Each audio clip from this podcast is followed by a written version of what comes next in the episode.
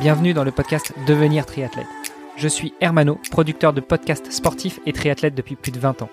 Chaque lundi, nous laissons le micro à Kylian Tanguy pour revenir sur l'actualité multisport de la semaine écoulée.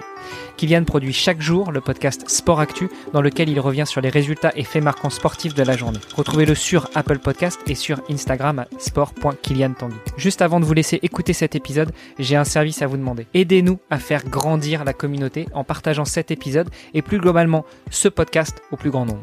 Allez, assez discuté, place aux actus du moment avec Kylian Tanguy. Sport Actu, c'est l'actu sport.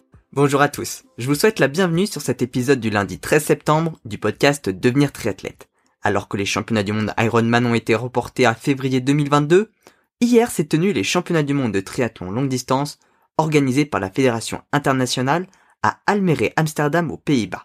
Chez les hommes, c'est le Danois Christian Hogeno qui s'est imposé en 7 heures 37 minutes et 46 secondes et chez les dames, c'est la néerlandaise Sarissa De Vries qui a été la plus rapide en 8 heures, 32 minutes et 4 secondes, juste devant la française Manon Genet. Sam Ledlow, qui est récemment passé sur le podcast, a lui abandonné sur la partie vélo.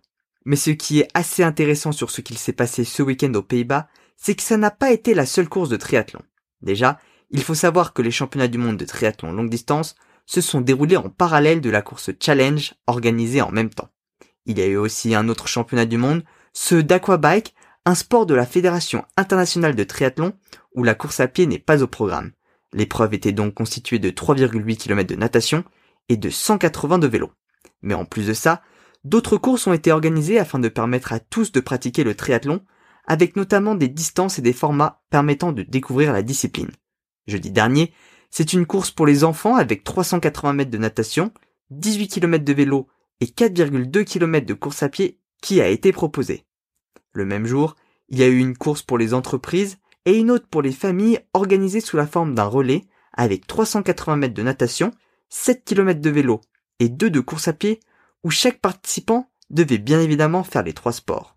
Le lendemain, il y a eu le triathlon de distance M de l'épreuve Challenge, mais aussi un triathlon no limite spécialement conçu pour les personnes de plus de 55 ans et pour les personnes avec une déficience intellectuelle.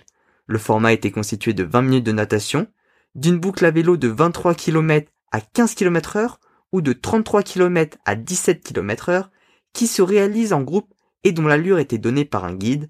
Et enfin, une boucle de 6,5 ou de 10 km de marche, une nouvelle fois en groupe avec un guide qui donnait l'allure.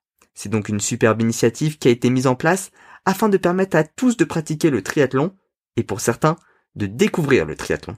Cela a également pu permettre d'intéresser de rapporter du public pour encourager les triathlètes engagés sur la course du dimanche.